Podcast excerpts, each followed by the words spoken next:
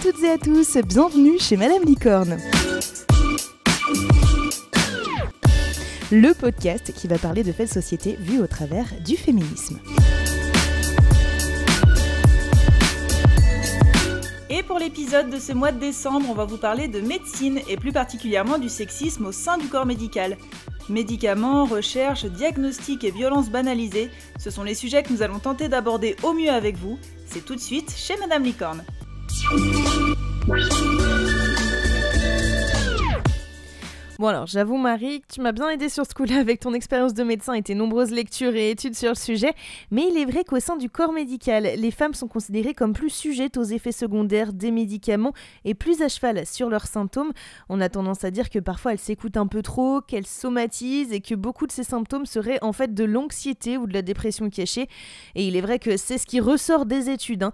Les femmes sont surreprésentées dans les études sur les effets secondaires et au sein des associations de victimes d'effets indésirables médicamenteux.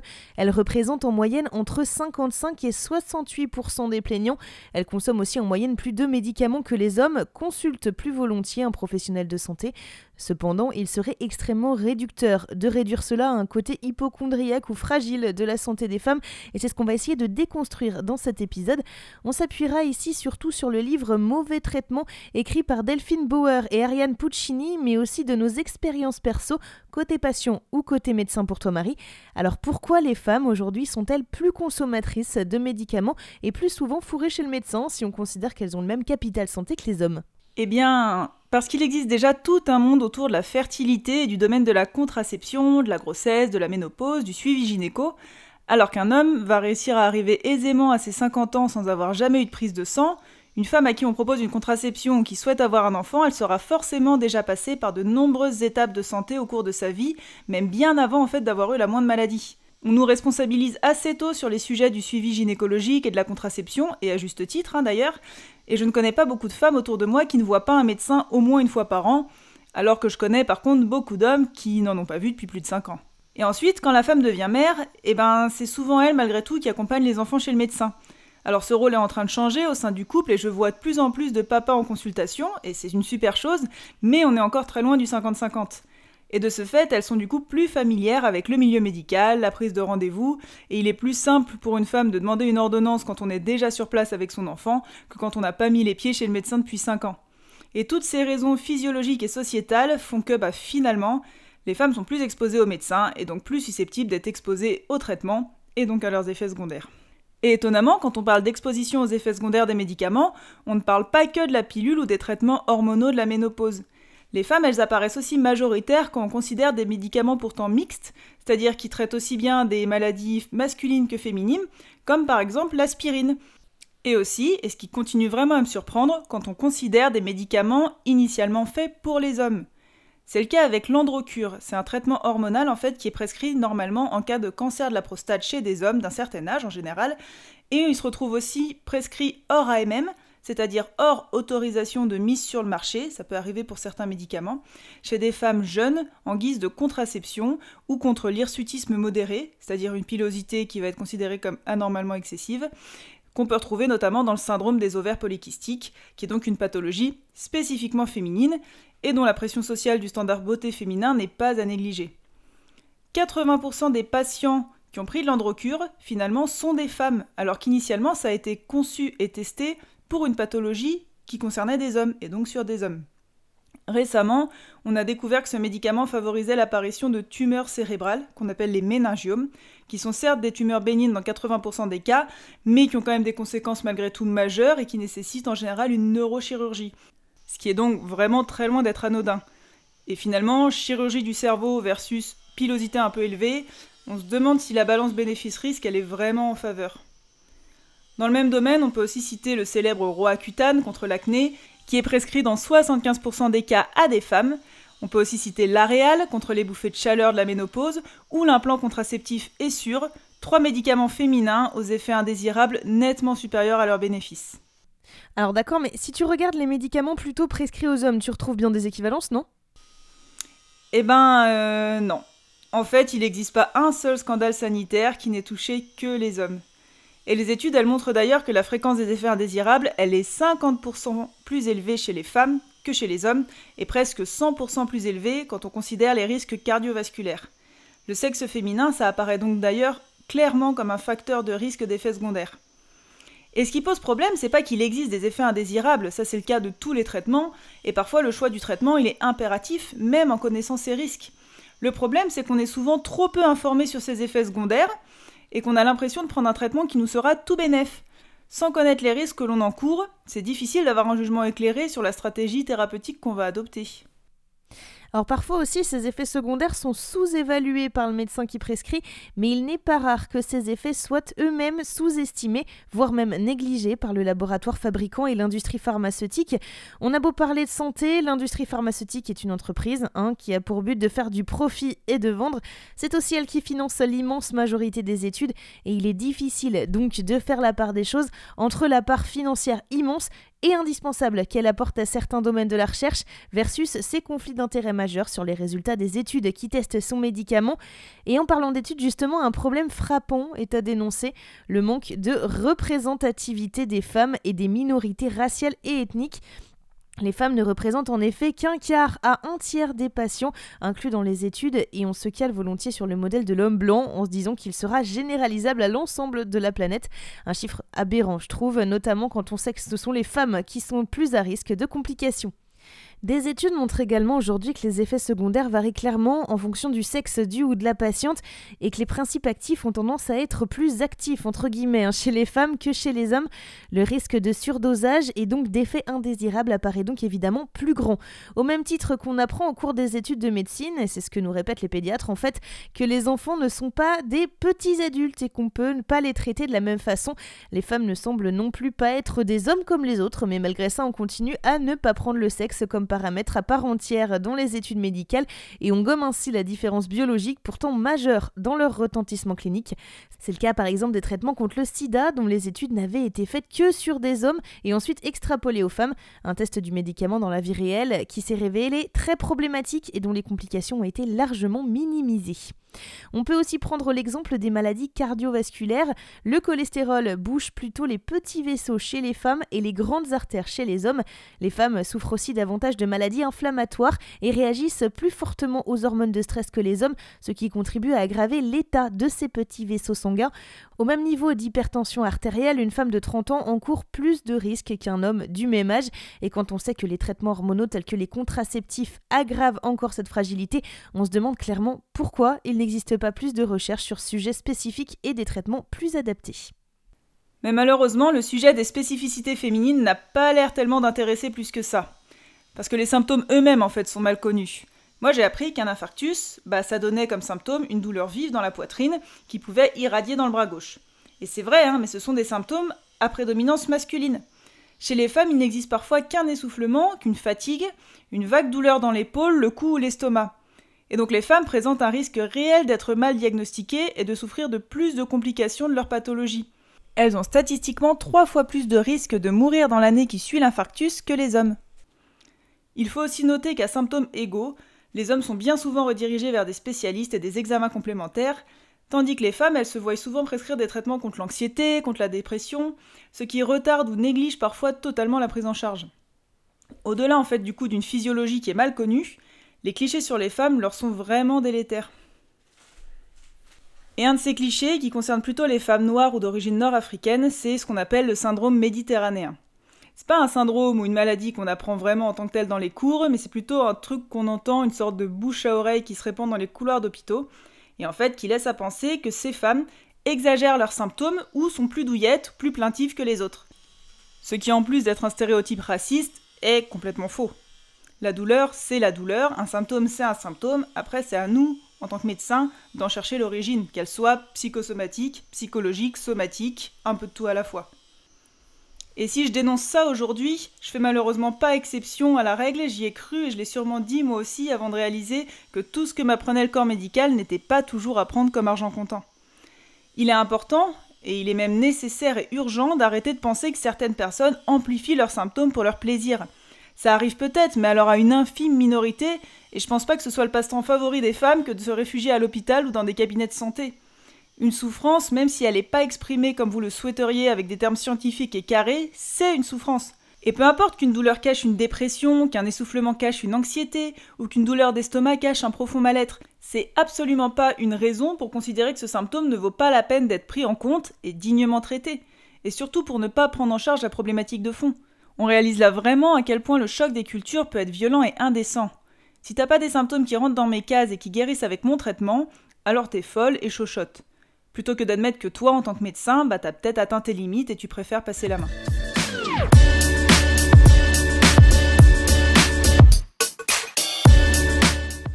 Si la physiologie des femmes est mal connue, il existe pourtant des médicaments prétendus spécifiquement pour les femmes. C'est le cas notamment du Nurofen Femme, un anti-inflammatoire spécifique aux douleurs de règles, ou du Dulcolax, un médicament contre la constipation. Ces deux spécialités existent à la fois pour hommes et pour femmes. Cependant, on s'attend à ce que le dosage ou mode d'action ait été modifié chez les femmes. Eh ben, pas du tout en fait. Il s'agit du même principe actif ou même dosage avec les mêmes excipients, sauf que l'un est rose et l'autre est bleu. Le rose est aussi plus cher et il est ajouté sur la notice que ce laxatif assure un soulagement rapide qui peut se révéler hyper utile pour entamer un régime. De plus, il est écrit sur le site de la base de données publique des médicaments que Nurofen Femme peut altérer la fertilité. C'est quand même un peu un comble. Les femmes, plus consommatrices de médicaments, sont donc une cible de choix pour les industriels qui usent et abusent de leurs spécificités gynécologiques et injonctions physiques pour les faire consommer. La ménopause en elle-même, qui est considérée par la plupart des femmes comme, je cite, un non-événement, une évolution physiologique sans conséquences particulières quant à leur valeur sociale notamment, est vue par la médecine et les industriels comme un sentiment de perte majeure du fait de l'arrêt des règles et de la fécondité, ainsi qu'une perte du capital santé esthétique et symbolique. La ménopause devient une véritable maladie dans les années 40 aux États-Unis avec le développement de nombreux traitements hormonaux censés garantir votre capital santé et beauté, avec un discours très paternaliste qui vous promet des seins qui ne s'affaissent pas et une vie sexuelle toujours très épanouie. Très vite, alors qu'il n'existait pas de demande spécifique de la part des femmes, cette option devient comme une injonction et les symptômes de la ménopause paraissent anormaux, donc pathologiques.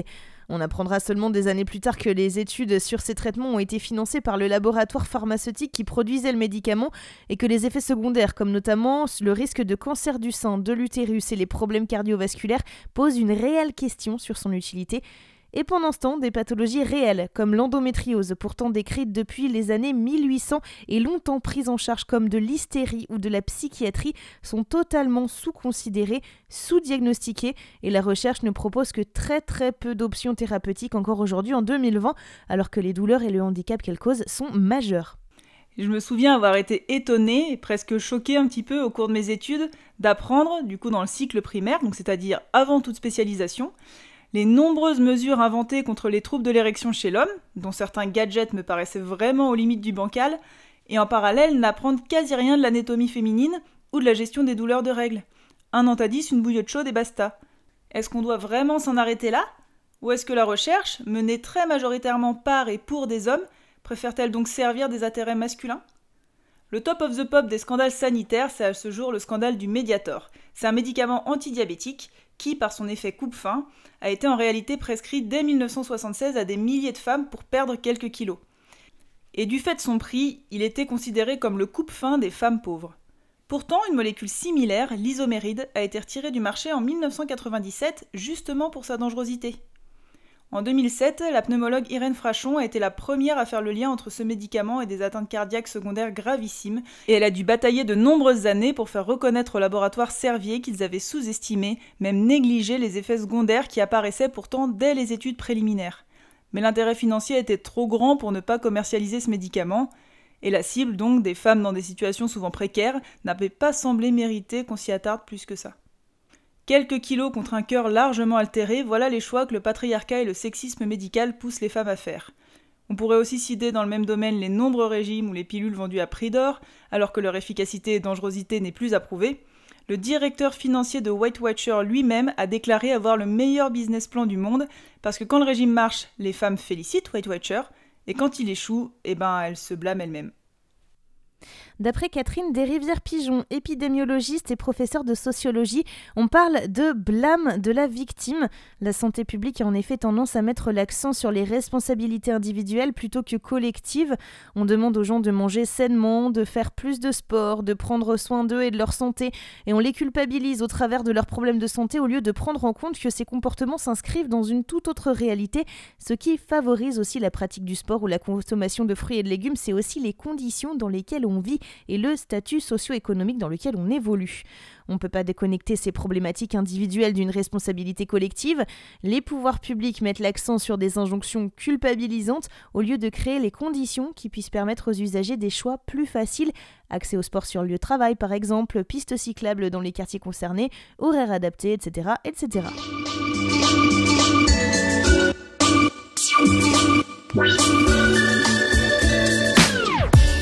Et encore là, on parle que des médicaments et de leurs effets, mais comme on le disait plus haut, les femmes vont beaucoup plus souvent chez le médecin, et on peut dire vont beaucoup plus souvent chez le médecin pour des choses relevant de l'intime physique. Je parle notamment ici de tout ce qui touche à la gynécologie ou à l'obstétrique.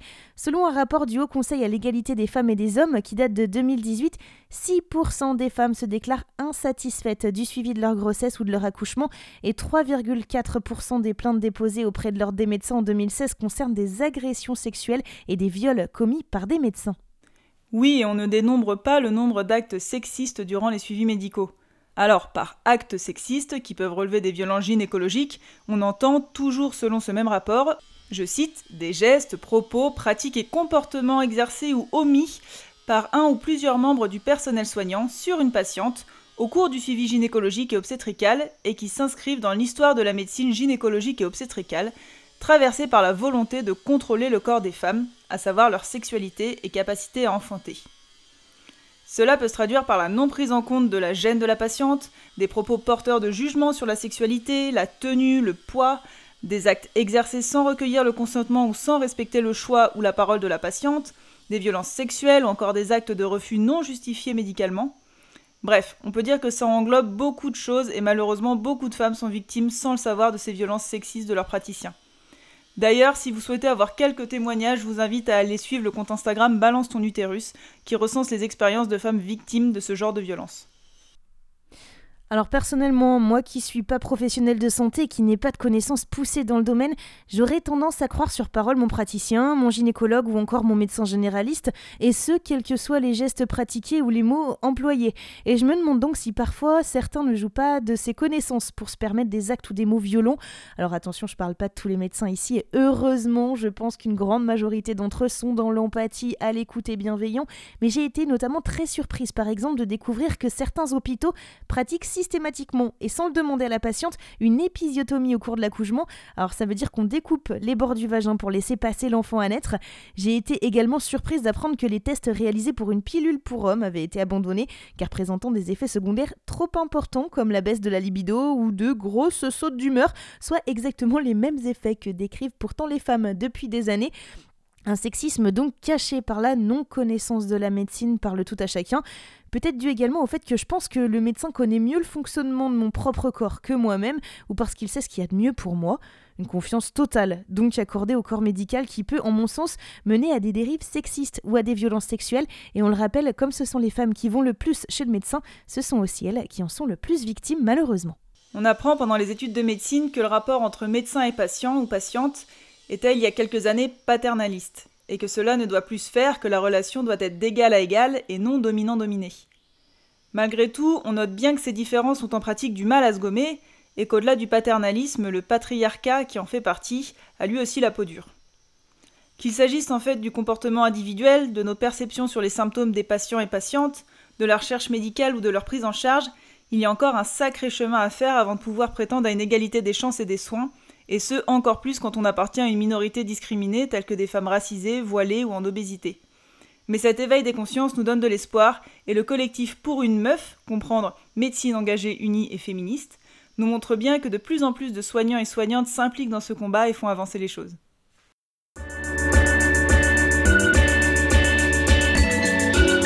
Merci beaucoup d'avoir été avec nous. Le mois prochain, on abordera la question compliquée du genre, c'est-à-dire ce qui est commun à plusieurs personnes ou non. On parlera donc du genre féminin, du genre masculin, pourquoi la société nous place dans tel ou tel genre et comment fait-elle pour nous y enfermer. De la taxe rose aux questions d'éducation, c'est ce dont nous allons parler pour l'épisode du mois de janvier chez Madame Licorne. On vous remercie de tout cœur d'être resté avec nous jusqu'ici et de nous avoir écoutés.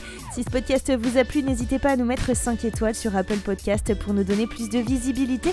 Vous pouvez aussi nous écouter sur Spotify, encore Apple et Google Podcast.